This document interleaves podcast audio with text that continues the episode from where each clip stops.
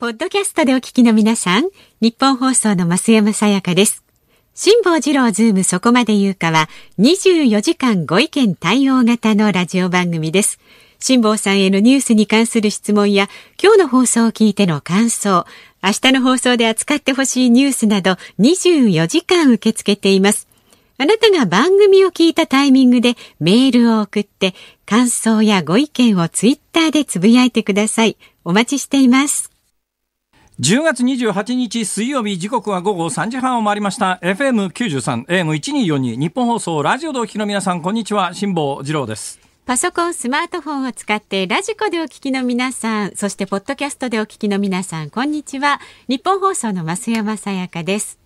辛坊治郎ズームそこまで言うかこの番組は月曜日から木曜日まで。人間味あふれる辛坊さんが無邪気な視点で今一番気になる話題を忖度なく語るニュース解説番組です。ということで今週月曜日にですね、はい、あのそうめんの話をしましたよね、あのそうめんをとにかくあの夏が終わって食べようと思ったんだけれども家にざるがなくて、ざ、る、なしでそうめんを食べようと思うと大変なことになるということで流しに大半流れてしまうと。これを流しから拾ってですね、もう一遍この鍋の中に入れて洗って食べるんだけれども やっぱり若干心理的抵抗はありますね。ね、あれ一遍流しに落ちたものって、はい、まあ、うちは割とねあの普段から私ね結構最近掃除が趣味になりまして。あらそうなんですえで流しの網網あるじゃないですか、えー、ストレーナーってやつですか、はいはい、あそこってまあ普通なんかぬめぬめして気持ち悪いじゃないですか、私ねピッカピッカに磨き上げてますから。だから場合によったらあそこがねざる代わりに使えるんじゃないかぐらいに綺麗にしてますんで。だからうちはえ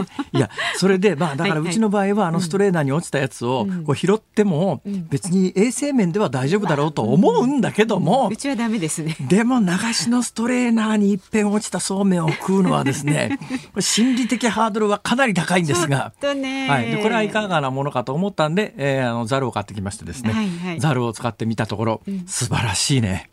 ザルというものは。の偉大さをここで改めてザルをね発明した人は今もう ノーベル賞をあげたい感じがしますけどね。はい、えいうことで夏の終わりにそうめんが余ってさあどうするかって話を、ねはい、い。ろいろネットで検索したらですね、一番私あの興味を引かれたのはですね、はい、余ったそうめんで団子を作るっていうのがあったんですよ。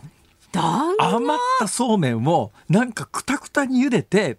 なんか他の片栗粉かなんかわかんないんですけどそういうものを入れてこねると、ええ、少なくとも私がネットで見た写真は団子屋さんで売ってる団子と完璧に同じ団子のみたらし団子みたいなやつがえこれそうめんでできるんだと思って。あんなもちもちで丸くなるんですか？いやそれだから実は私やってないんですよ。それを見た瞬間に、はい。はいうん、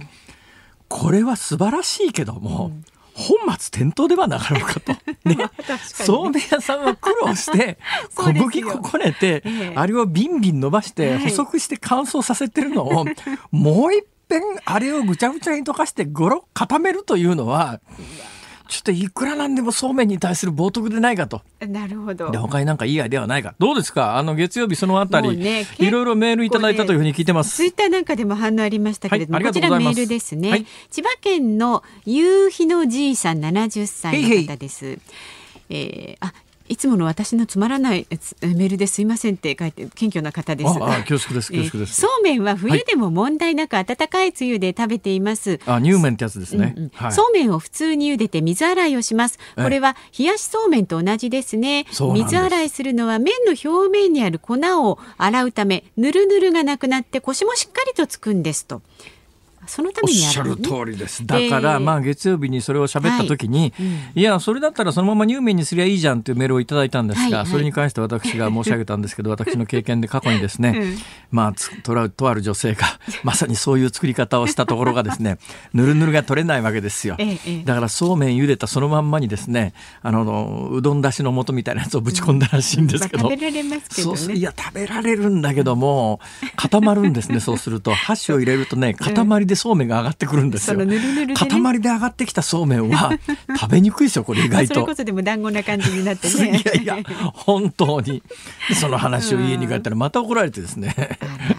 えー、まあでも可愛らしいエピソードじゃないですか。可愛らしいエピソードというふうに受け取っていただけると大変ありがたいのでありますが。うん、すはい。ほんで。ほんでね、このほんでね、この方は、えー、我が家は普通の日本そばと同じで食べているということで。日本そばか、じゃあ、あ一遍そのざるかなんかにあげるんですね。かな？ざるっていうか、だから一遍そうめんの場合は、はい、ざるでこう水洗いをガッとした後でですね、うん、氷水の中に入れますよね。うん、で、水の中から引き上げるのがそうめんですよね。同じで言うと冷麦というやつもそう同じなんですけど、最近冷麦見なくなりましたね。夏が終わってからこんな会話会話をするのはいかがなものかと思いますけど 昔はそうめんよりも、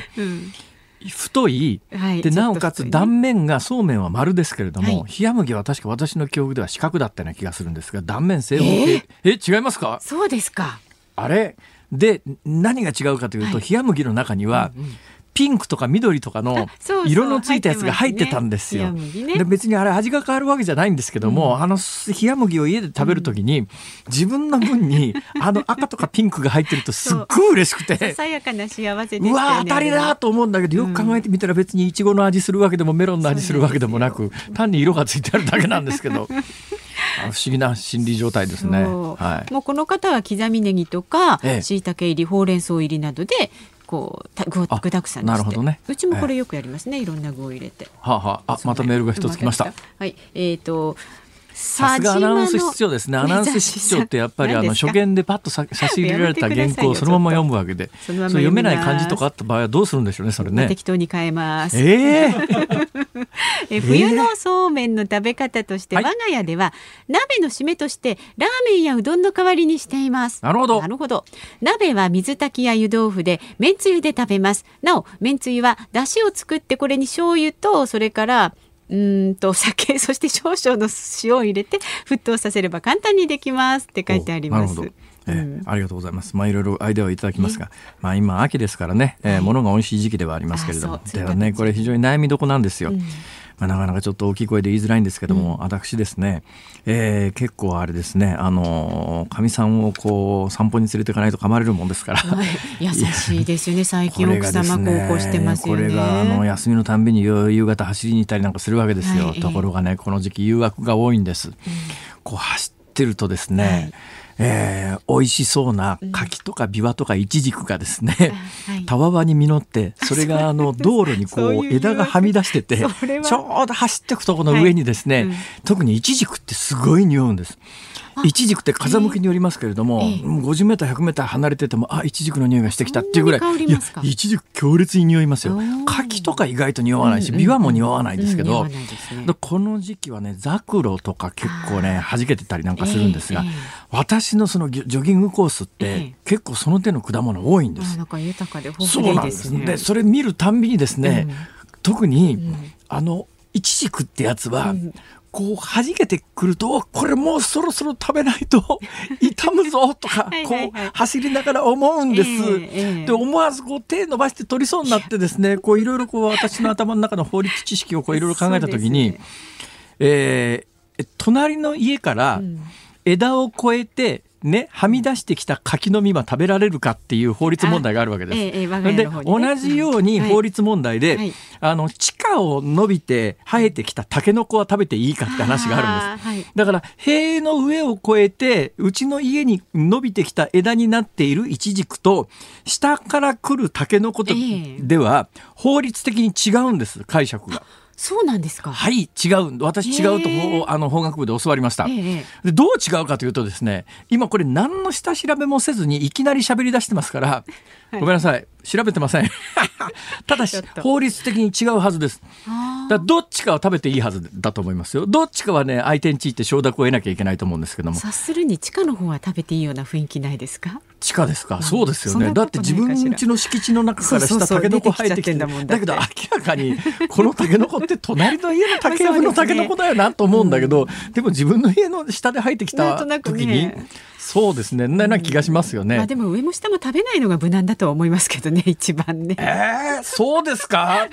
自分の家の敷地で床のだってね、タケノコって強烈なんですよ。知ってますか？はい、竹ってものすごい成長力で、木造民家だったら床板付きき抜けてタケノコってあの根だっていうんですかね床板あるじゃないですか、えー、あの畳の下に敷いてあるやつ。あれ突き抜けてタケノコ生えてきますから。だからタケノコ掘っちゃダメとか切っちゃダメとかって言われると家壊れますからね。めきめきと今の伝でいうとタケノコは食べて良さそうですね。なんかね、自分家の床下こう畳み上げてみたら、タケノコが顔出してる。タケノコオッケー。あ、今、えー、横のサブディレクターの鍋谷君が、あ我々の会話の中で呆れながらですね、ネットで検索をしたところ、えー、下地面の敷地を越えてきた隣の家の竹やぶから生えてきたタケノコは自分の家の敷地内で生えてる限りにおいて掘って食べても大丈夫という法的に問題ない。じゃあ逆に言うと、うん、柿とかイチジクはダメのはずです。塀を越えてきた竹、あのの柿とかうち、に越えてきた枝だからいいだろうと思って勝手にうちに越えてきた分の枝を切って、うん、そこの柿を食うとこれは多分ね、うん、えー、何か法律に触れると思います、ね、なんかちょっと泥棒感がありますもんその感じが。そうか。じゃあ、あの道になってるイチジクは食べられないのか。やめといてください。そうだな。また週刊誌ネタになるからパチリと取られたりすると問題ですからね。ということで株と為替をお伝えします。今日の東京株式市場日経平均株価続落しました。昨日に比べまして67円29銭安い。2万3418円51銭で取引を終えました。昨日に続きまして新型コロナウイルスの感染再拡大による世界景気の回復が遅れるとの懸念から鉄鋼などの景気敏感株に売りが出ました。で為替相場は現在1ドル104円25銭付近で取引松山さん情報が一つ入ってまいりました。えー、冷麦なんですけれども、えー、冷麦の断面はもともとやっぱり四角だったそうです、で最近は製法が変わってきてて丸いものもあるということなんで。基本認識として昔のそうめんは、まあ、あれ引っ張って作りますから、えー、そうめん作ってるの見たことあります？そうビヨンビヨン伸ばすんですビヨンビヨン伸ばして ビヨンビヨン伸ばしてるから要するにぐーっと伸びますから断面は丸くなるんですけど、はい、冷麦は多分じゃあ切るんだと思いますねあれそば、みたいに。でもともと冷麦はやっぱり断面四角だそうですが最近は丸い断面の冷麦もあるという情報なんですけども、そもそも冷麦見ないよね最近。ああそうですね。中華そうめんも最近年々細くなってて、はい、知ってます、はい、今茹で時間30秒っていうの出てますからねありますありますあります。30秒の茹で時間だとストップウォッチ持ってないと、うん、そうですよ。一瞬で茹で茹ですぎになりますから。えでもあの細いのがうまく茹でられた時は美味しいですよあれ。今年はね私ね、うん、新作に挑戦してですね、はい、もらいもんの40秒のそうめんっていうのと30秒のそうめんっていうのと これ食べ比べてみたりなんかしてですね。私今そうめんだったらぶっちゃけ2時間喋れます。わ、かりました。じゃあ進みます。あそうですか。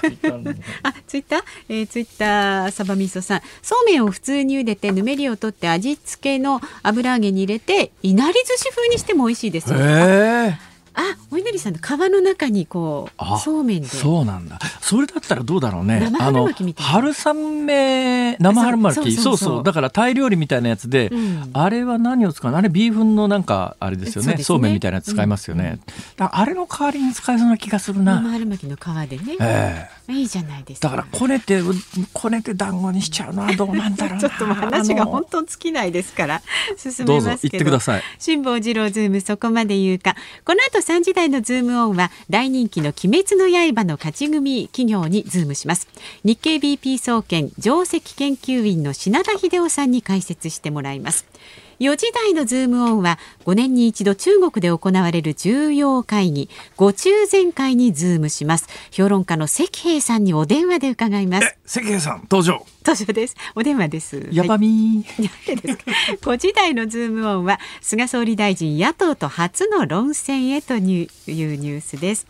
ラジオの前のあなたからのご意見お待ちしていますメールは z o o m zoom アットマーク一二四二ドットコム。ツイッターはハッシュタグ漢字で辛坊治郎、カタカナでズーム、ハッシュタグ辛坊治郎ズームでつぶやいてください。お待ちしています。ニッポン放送辛坊治郎ズームそこまで言うか。あのー、最新情報が入ってまいりました。はい、えー、冒頭お話ししたタケノコと柿の木の柿の実の話でありますが。えーあの明治にできた民法にはっきりと条文で書いてあるそうです。えー、民法233条によりますと、はい、えー、隣の敷地を越えてきた竹の根っこは切っていいと。これもう民法にちゃんと条文にそう書いてあるそうです。で、ね、木の実に関しては民法89条で、これやっぱり書いてあるそうで、あの、隣の家の木から、あの、なってるやつは、えー、隣の家の木ですから、隣の家に、例えばその木から落っこって外れたとしても、そこ由来の実は、隣の家のに所属するそうです。ははい。じゃあ散歩の途中で取るなんてだからね、明治の初めに民法をこれ作った時に、多分タケノコ問題とか柿の実問題とかってあったんだろうね。だから今民法一から書き直したら全然違う内容になるだろう。だって今わざわざそんなことまで法律に書くかって話だよね。はい、ということでタケノコと木の実は民法に書いてあるとそれぞれ条文が違うということが判明いたしました。あよかった気づいて。ではこのコーナーでは辛坊さんが独自の視点でニュースを解説します。まずは昨日から今日にかけてのニュースを1分間で紹介するズームフラッシュです。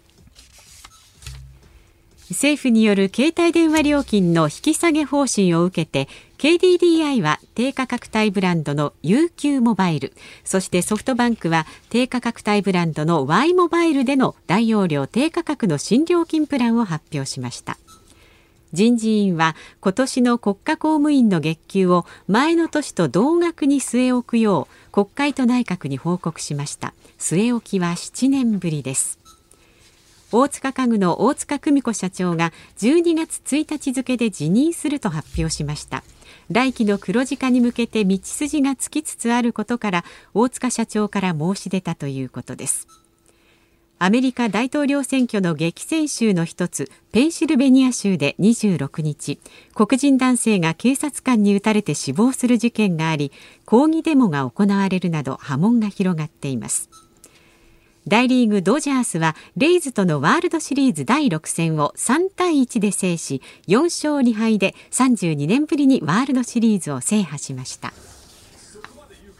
はい。ということで今日のズームオン最初のコーナーは、えー、電話で専門家の方がいらっしゃるんですよね。はい。では解説するニュースこちらになります。鬼滅の刃海賊版 DVD を販売した男逮捕。人気アニメ「鬼滅の刃」を違法にコピーした海賊版 DVD を販売した疑いで会社員の40歳の男が逮捕されました。男はマレーシアから海賊版の DVD600 枚を輸入していました。これなんか手元に資料がそういえばどっかにあったぞ。なんかあの海賊版が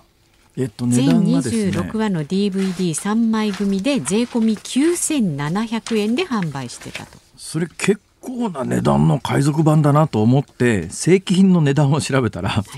正規品全26話、まあ、いろんなエピソードがおまけについてはいるらしいですけれども正規品の値段が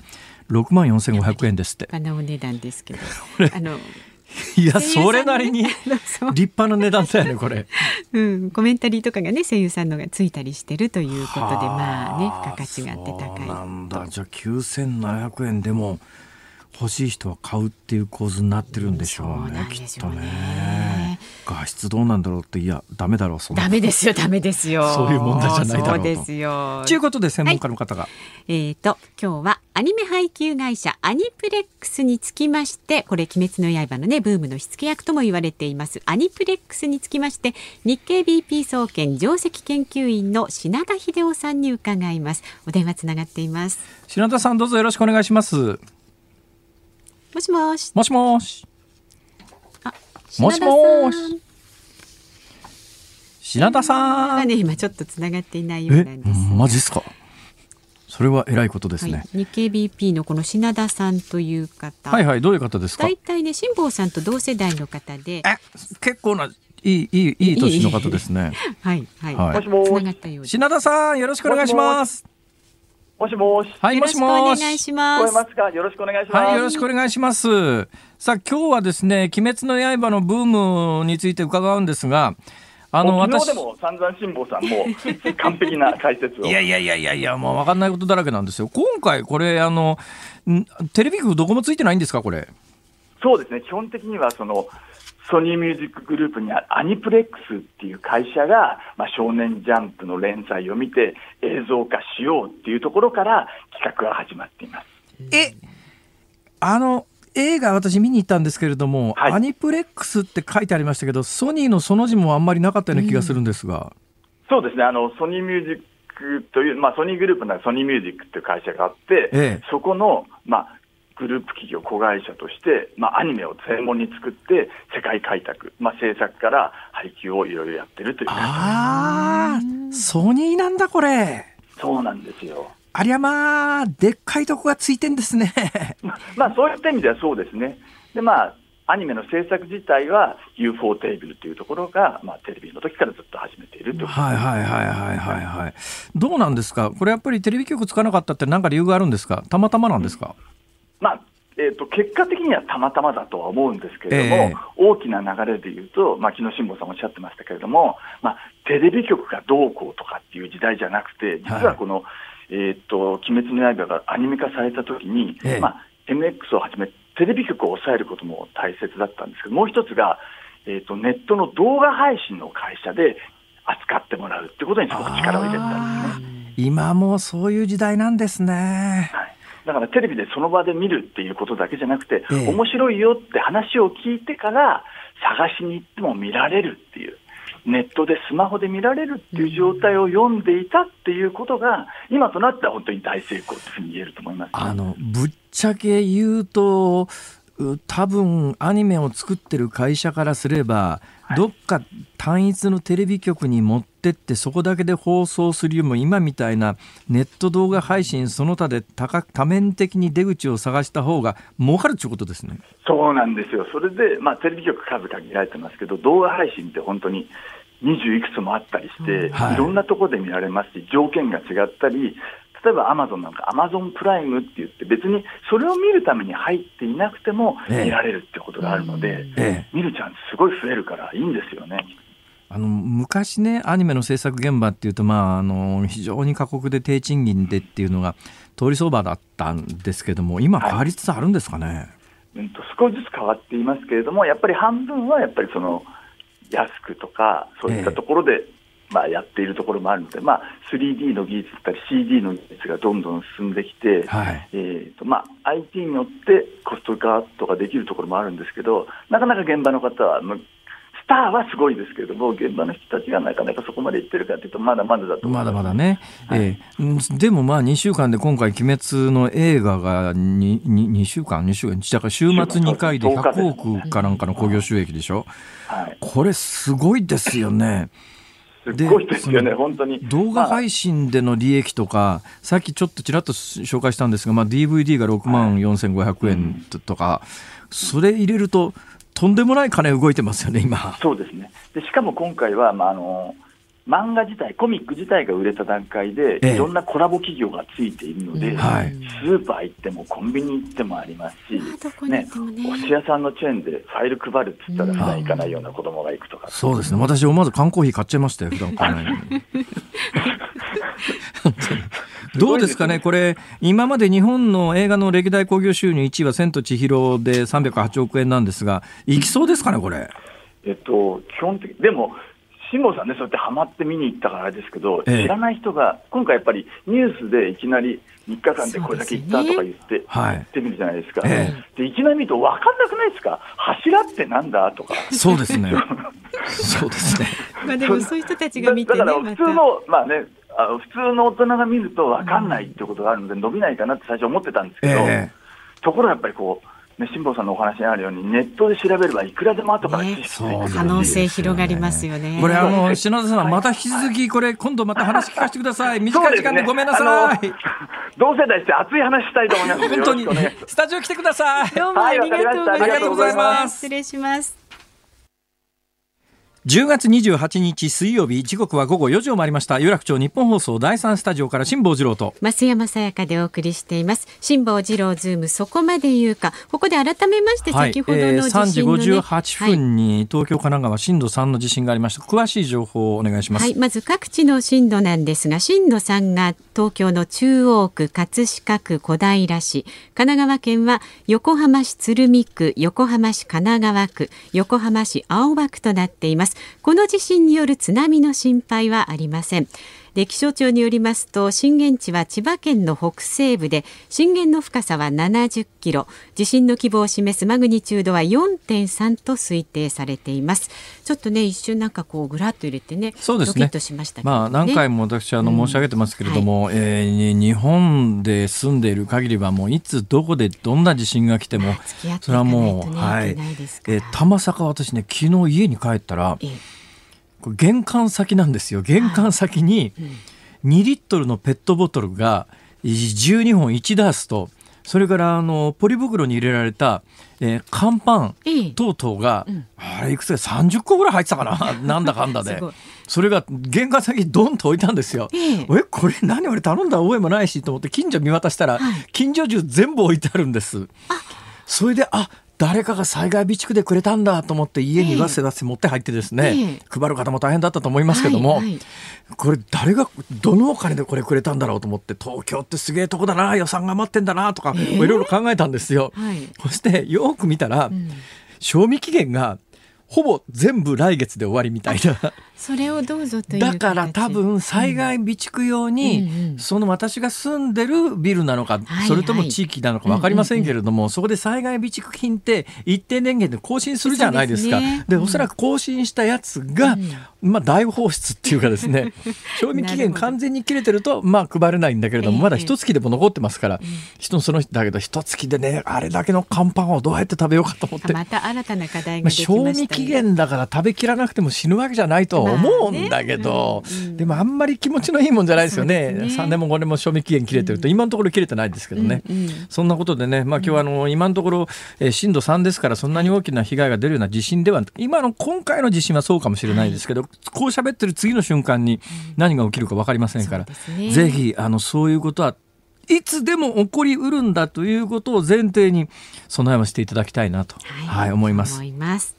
日本放送辛坊治郎ズームそこまで言うか、えー、ラジオの前のあなたからのねご意見もお待ちしています。メールは zoom zoom アットマーク 1242.com ツイッターでも感想などつぶやいてくださいね。ハッシュタグ辛坊治郎ズームでつぶやいてください。この後は中国で行われている重要会議5中全会にズームします。ニッポン放送辛坊治郎ズームそこまで言うか。辛坊さんが独自の視点でニュースを解説するズームオンです。この時間特集するニュースはこちらです。中国の重要会議五中全会。5年に一度中国で行われる重要会議五中全会が今週月曜日から明日木曜日まで開催されます。2021年間から2021年からの5年間の経済運営方針を示す5カ年計画に加え今回は2035年までの15年間の長期目標についても話し合われています。うんこの手の話は分かんないんですよね中国の政治システム自体がよく分かんないんで。あれ？なんかその5年に1回の重要な会議って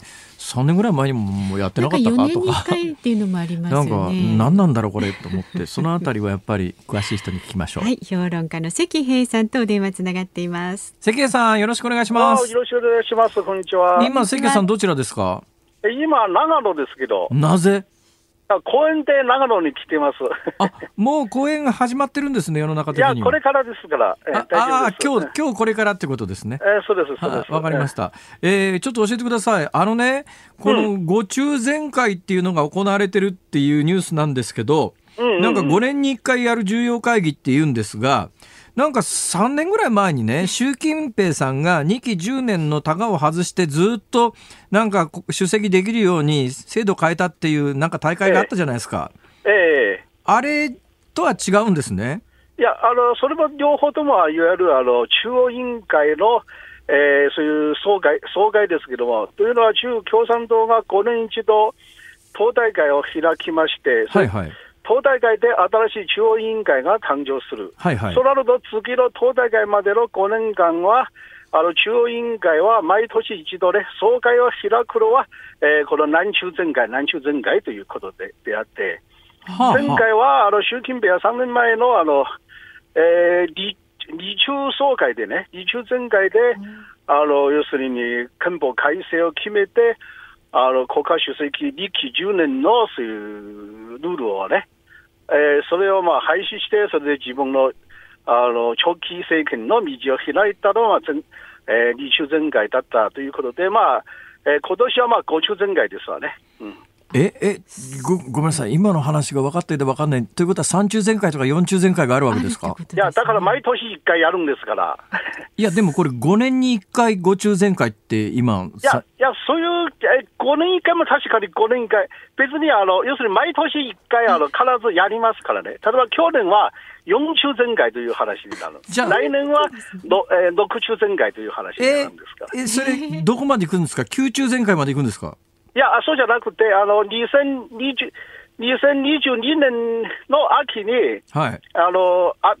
次の党大会が開かれるまでに、えー、まあ、6中全会、7中全会までやるんですわな。はあ、あ、そう、党大会が起点になって。そうそうそう。あの、党大会が5年間一回開くんですから、なるほど。党大、次、党大会の間の5年間が、5年、5年間は中央委員会が毎年一度全会をやるのは南中全会、南中全会ということです。ごめんなさい。で、今、じゃあ開かれてるのはその中央委員会の会議ということなんですけども、中央委員会って、中央委員って誰なんですか？何人いるんですか？中央委員会はまあ、白何十名ですけども、ええ、要するに、あの、党大会から、まあ、選ばれて、まあ、選ばれたというよりも、まあ、形式的にね、あの、党大会から選ばれて、まあ、要するに中国共産党の、まあ、あの、統治集団ですわな、あの、えー、っと、要するに各地方のトップとか、あの、軍の、まあ、各軍区、政府のトップとか、あるいはまあ中央官庁のまあ要するに大臣、大臣クラスとかね、なるほど。まあ、そういう人々がまあ要するに中央委員委員会の委員になって、中央委員会を形成するんですわね。あの共産党の、うん、まあ、要するに意思決定機関という話いや、春先にね、あの中国の国会ってよく言われる全人代、全国人民代表大会が開かれましたってやるじゃないですか。えー、あれとどっちが偉いんですか？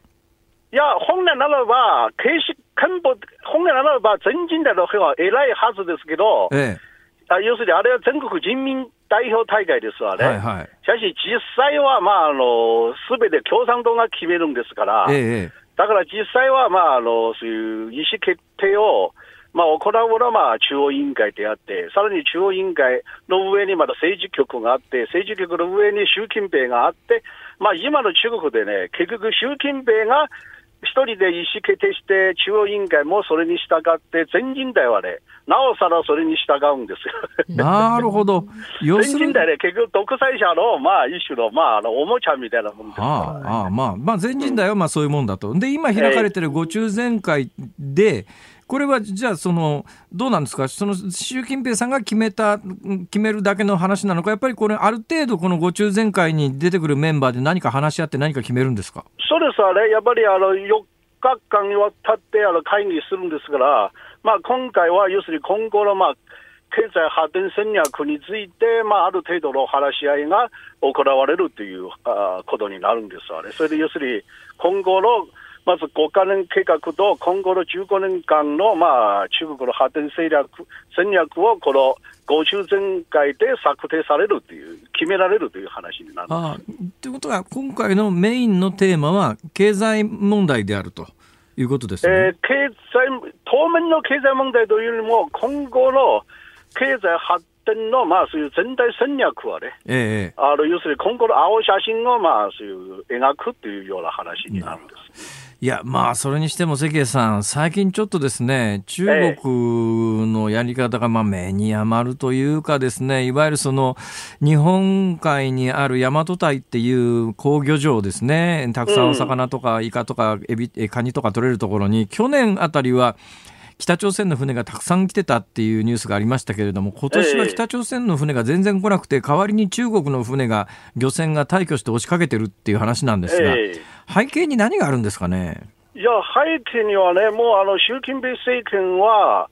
もうあの去年あたりから、まあ、とにかくね、昔で中国はまだ外交的にはまだ結構戦略性があって、例えばアメリカと対抗するときには、まあ、できるだけ日本といい関係を作るんですけど、はいはい、あるいは、まあ、あの西側と対抗するときでは、アジア諸国といい関係を作るんですけど、えー、最近ね、ちょっとむやみに、まあ、敵やあのあちこちで作って、まあ、アメリカと対抗してるうちに、ね、インドでもね、あのそう紛争を起こすでしょ？はいはい。はいオーストラリアも敵に回して、まあ、日本に対してもそういうような高圧的な態度を取る、まあ、ある意味ではね、もう理解不可能ですよ、正直。はあ、どうなんですかね？もうあれ、もう要するに戦略性と冷静さが結構失ってるんです。どうなんですかね、もうこれだけ経済的に大きな国になって、軍事的にも大きくなって、まあ、要するにそのあたり、みんな全部一斉に敵に回しても大丈夫だと思ってるってことなんですか、ね、そういう判断が、その習近平さん、最高指導者の習近平さんにあるかもしれません。要するに彼からすれば、まああのまあ、世界中の各国がもう自分に立てつくことも許さな許さなくなって、要するに中国がもう一番偉い国になったというような何か、そういうようなね、あのそういう妄想とか そういうようなあるんですよ。あの国内でね、もうあの天下無敵ですから、みんな彼に従うんですから、ええ、だからそういう気分になるんです。今、国内で天下無敵とおっしゃいましたけれども、まあ、一部の情報なんかによると、いや、やっぱり習近平さんがやっぱりアメリカ無敵に回し、オーストラリアもインドも日本もということになって、えー、あるいは東南アジア諸国も敵に回して、うん、ちょっといくらなんでもやりすぎで、このまま習近平氏をトップに据えとくと、まずいんじゃないのと思うような有力者が中国にいるっていう説もあるんですが、どうなんですか？それがいっぱいおります。あの要するに特に彼の対外政策が明らかに中国を孤立化させて、まあ、中国全体今、四面楚歌的な状況になってるから、えええー、それを、えー、憂慮してる人、心配になってる人、まあ、例えばあの中国首相の李克強さんにしても、あるいは、まあ、当来の穏健派、あるいはもともとね、いわゆる解明派、西側と仲良くすることをまあ主張する人々、まあ、そう彼のやり方に対して、それ不平不満持って反対持っている人も結構多いですけども、しかしそれがね、今の時点では、要するに習近平をそれで引き下ろすような、そういう反習近平勢力の結集にはまだなってないですわね。となると、中国国内でやっぱり習近平さんの力っていうのは、現状においてやっぱり絶対的に強いということですか？いや、ぜまあ、絶対的にはまだ言えないけど、でも一番強いですわね、まあ、習近平一強。あの例えば李克強首相もいろんな意味で、まあ、習近平に対して意義を捉える、あの違うことをまあ考える、あの主張するしかし、それでも李克強さんたちが習近平を引き下ろすそういう力もないというような、まあ、状況ですわな。逆に今、中国共産党の中で、むしろ冷ややかにね、習近平がやってることを見て、むしろ逆にね、習近平のさらなる失敗を期待する人も多いですよ。要するに彼が失敗すれば失敗するほど、いずれか彼のあの早めにつ潰れるでしょ？だからむしろ彼を助けるというよりも、彼がそういうとんでもない失敗を犯すことをみんなね、あの心の中で、あの冷ややかにね、あのむしろ面白く見てるそういう勢力もいるんです。なるほど。で、昨日、一昨日あたり、こう、産経新聞等が書いて明らかになったんですが、去年の11月の時点で、うん、あの、尖閣諸島の付近の上空を飛んでいた海上保安庁の船が中国の艦船から尖閣は中国のえー、ものだから上空を飛ぶと領空侵犯だって言って出てけっていう警告を受けたっていうのがニュースになってますけれども、うん、こういうことって前はあんまなかったですよね。前もなかったんですよ、確かに問題はアートにあるかどうかということが、はい、要するにもし中国共産党政権が意思決定一つの戦略としてやるならば、ええ、じゃあこういう警告はもうずっと発することになるんですけど、はい、どうやら産経新聞のあれ記事読んでも、要するに去年がそういうこと一回あった、ええ、一回あったは今がおそらくないということが、はい、要するに習近平が何か方針を決めてやれということじゃなくて、ええ、やっぱりによってした下の方で勝手にまあ一回やってしまうという可能性があるなるほど、なるほど。じゃあ、そのあたり、えー、今のところ、じゃあ、中国が何か尖閣で大きなことを考えているというようなことはないということですかね？いや、むしろ彼たちが今、習近平、私は、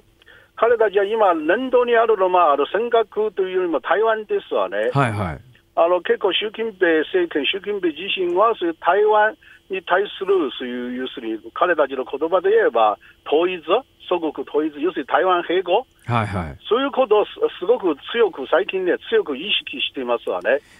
だから習近平が、まあえー、10月に入ってから海兵隊中国の海兵隊を視察したり、あるいは先週でもね、いわゆるあの朝鮮戦争出兵の話をネタにして、えええ、アメリカに対して軍事恫喝を行ったり、あるいは今日はね、今日のあのいわゆる人民日報系の環球地方はね、はいはい、また社説をた社説を出して、あのもうそろそろ台湾に対してもう行動を取らなければ、あのもうもう取らなければ遅くなもう遅いというような論調、結構今、中国国内で、えー、台湾に対して、まあ、軍事行動、まあ、取るぞというようなそういうムードを、ね、今あの作り作り出している最中ですわね。中国のメディアは基本的に中国共産党のまあ宣伝機関ですから、例えば今おっしゃった環球時報っていうのが、そう書いてきたというのは、当然、中国共産党が書かしてるということですよね。そうですわね、そんな大そんな話で勝手にね、環球時報で台湾に対して行動を取るかどうか、その勝手にかけるわけがないから、ええ、まあむしろ中、要するに中共産党政権でもし本気で何かやる場合は、まず環球地方を使って、まあ、あの要するにあの観測気球、はいはいはいはい、観測気球をまあ出すような、そういうね、ええ、まあ、そういう意味合いもありますから、ええ、あるいは国内向けてね、徐々にね、あの戦争あの戦争ブードに持っていくという意味合いもありまして、ただね、あの私が今、あの場合によって彼たちが、まあ、本気でそういう台湾に対して何か行動を取ることは、まあ、習近平と習近平の周辺も考えてる可能性が十分あるんですわいや、でもね、今、最近、あの、アメリカは、あの、台湾に対して、えー、対艦ミサイル、つまり、まあ、地上から撃って、あの、うん、中国の艦船を、まあ、沈めるようなミサイルシステムを、こう、撃ったりなんかしてるし、中、台湾の軍事力って、言うてもかなり強いので、台湾と中国が本気で、戦争を始めたら、いや、単なる局地戦では済まないような大戦争になりますね、これ。本当にそんなことまで考えてるんですかね？そういう可能性、危険性が十分あるんですけど、ただし、あの中国共産党政権、あの習近平たちがによって、あのちょっと自信過剰になってるかもしれません。要するに彼たち、彼たちは唯一が今、あの要するに恐れてるのは、要するに米軍が出てくることですわね。はいはい、もし彼たちがそういう確信を持って、おそらく米軍が出てこないだろうと思えば、ええ、おそらくねあの、台湾に対して行動を踏み切る可能性が十分あり、でそれで彼たち今待ってるタイミング的チャンスが、まあ、要するに、もし万が一や、来週のね、アメリカ大統領選が、はいはいえー、それで今までのようにね、あのすぐ決着をつかずにして、えーまえー、どちらどちらでもあれ負けをあの認めない、そうなると、万が一アメリカあの大混乱に落ちてしまえば、何かのことを取るそういう可能性もないわけでもない。まあ、アメリカの権力が空白になって、大統領が何か優位な決定を下せない状況になったら、確かにまあ、そうですよね、まあ、今までのアメリカの大統領選が1日で決着つけるでしょ、ええ、敗北した側は祝祝あの祝福の電話すればそれで終わりです、はい、今回はおそらくそうはならないですから、え、どちら負けてももう負けを認めないということになれば、例えば最高裁、ね、にあの判断に持ち込むとか、結構時間がかかって、場合によって困難に陥ってしまう。いや、そこが、まあ、要するに、あの彼たちにとって、まあ、中国共産党政権にとって、まあ、隙間チャンスに、なるかもしれません。でさっきあの冒頭お話しされてた経済の話なんですが最近、日本での報道を見ると中国の経済は世界に先駆けて回復基調にあると。これしゅしあの関平さんどうご覧になってます？いや、まあ、あの数値的にねあの結構あの回復していますけどもしかし例えば 仙台の数字を見てますと、ええ、結局経済成長率の回復をそれ支えてるのは不動産投資とかね、はあ、例えばあの消費が今でもあの1月から9月までずっとマイナスですよ。はいはい、消費が今あの、去年同じ時期と比べても、ね、7.5%減価。はあ。それに対して不動産があの6%近くは、ね、伸びていますから、不動産投資はね、要するに、もう一つがあの輸出も多少増えてる。というのは、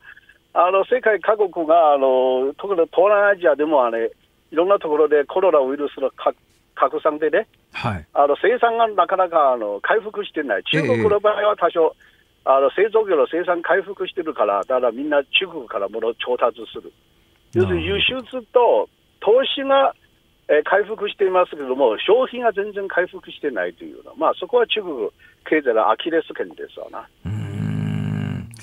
関谷さん、まあ、毎度同じ質問で恐縮なんですが、はい、さんは今、あのねえー、本中国に入ると逮捕されますよね、きっと。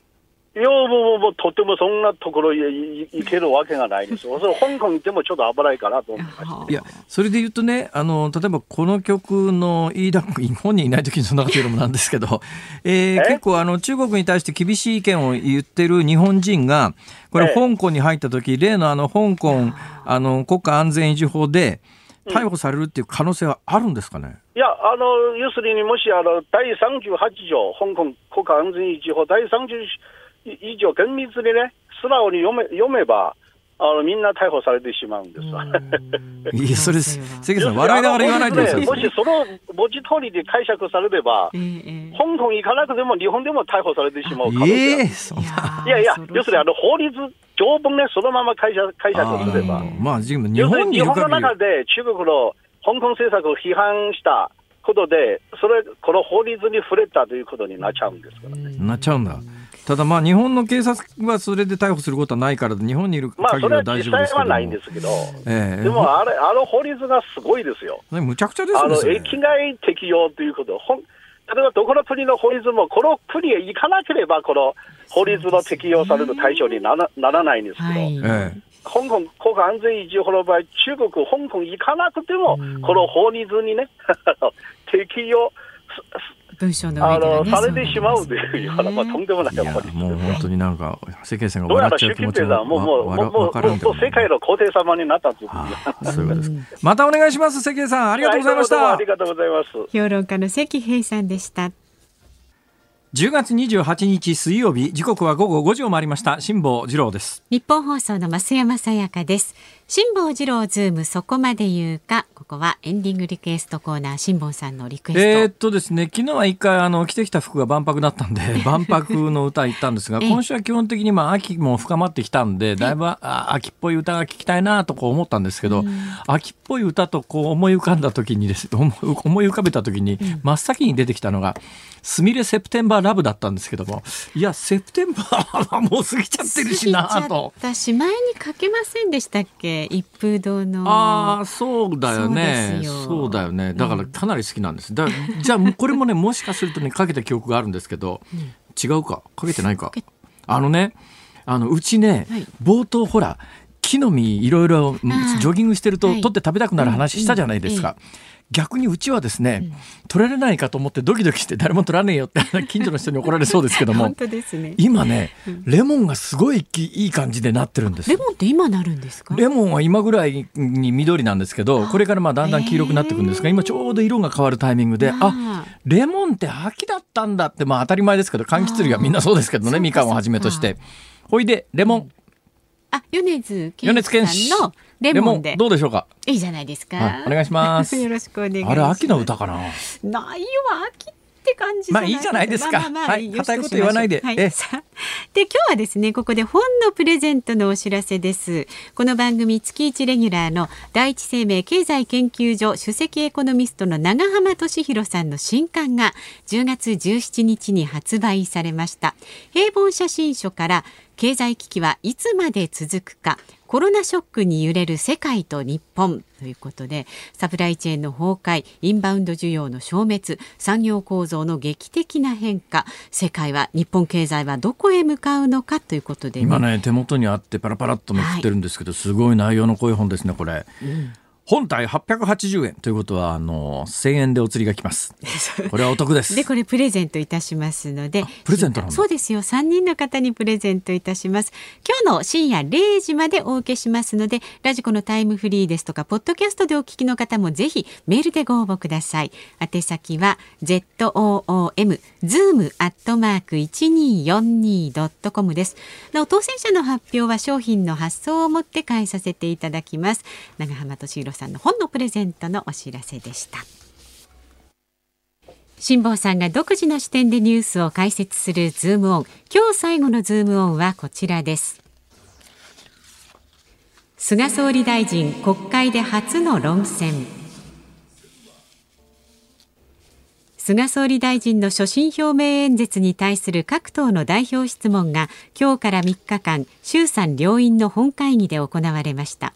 初日の今日は衆院本会議で自民党の野田幹事長代行そして立憲民主党の枝野代表と泉政調会長が質問しました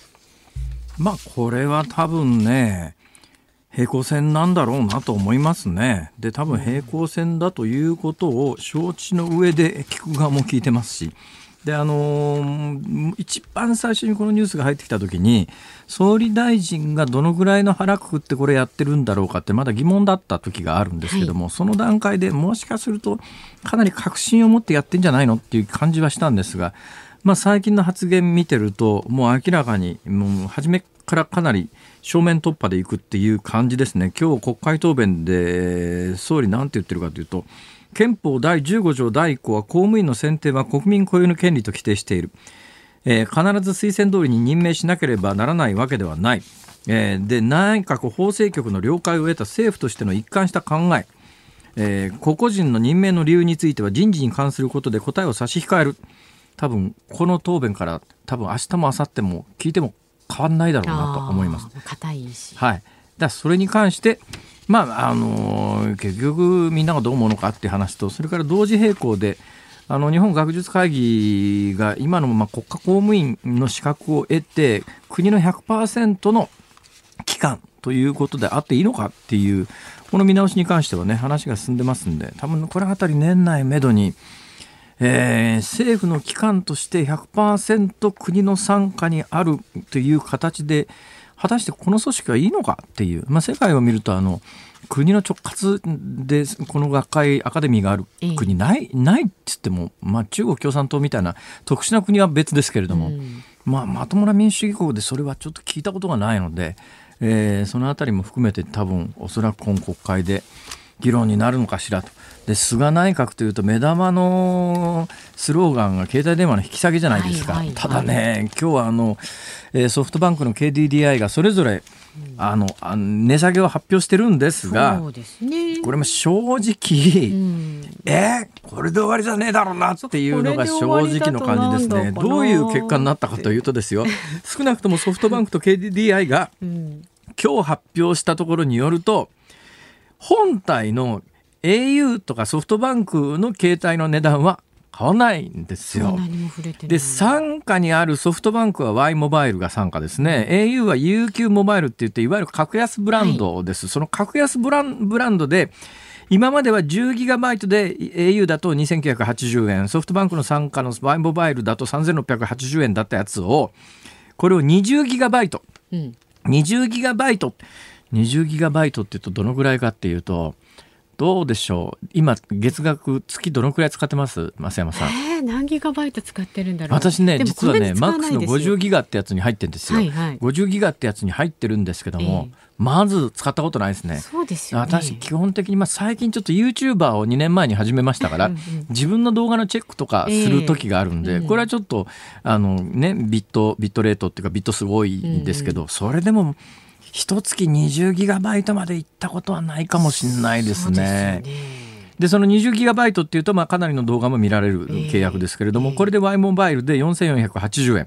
い、UQ だと3980円で、はい、えー、これが今までに比べるとだいぶ安いって。つまりああ新たな今まで10ギガバイトいくらだったやつが20ギガバイトで比較的安いというところを出してきたということなんだけども、うん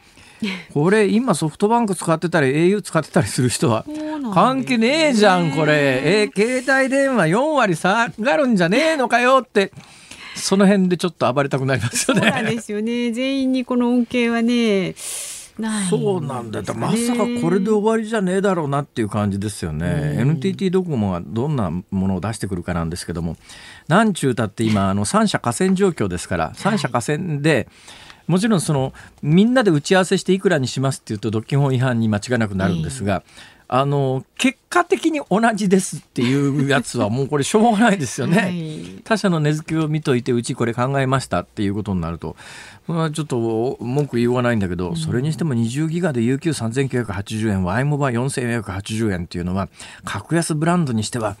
ちっとも格安じゃない感じもするし今普通に契約の契約してる人にとっては何のメリットもないということで。これちょっとまああの私ねまあこういうちっちゃなことよりももうちょっと大きなことを政治にはやってもらいたいなとは思う反面、はい。あんだけでっかい話でみんな期待させといてこれはないだろうと思うんでちょっと菅さんにはもう一暴れしてもらわないとこれで終わりじゃねえだろうなって。ドス聞かしてどうすると。そういう話題です。以上ズームオンでしたお聞きいただいているのは米津玄師でレモンであります。レモン私ね悲しい思い出がありましてね、えー、あのねあのモヒートというお酒を愛した文豪にヘミングウェイっていうのがいるんですよ。はい、でヘミングウェイの作品が大好きなんで、はい、モヒートを自分で作ろうと思うとあれライムがいるんですね。でライムがいるんで、あのライムは買うと高いよなと思ってホームセンターでライムの苗木を買ってきて、ね、ならないんですよ。で、10年育ててやっとなったらレモンだったというですね。これ、10年前に買った苗木だから、文句言うに行くわけにもいかないし、ね、やっとなったと思ったら、え、え、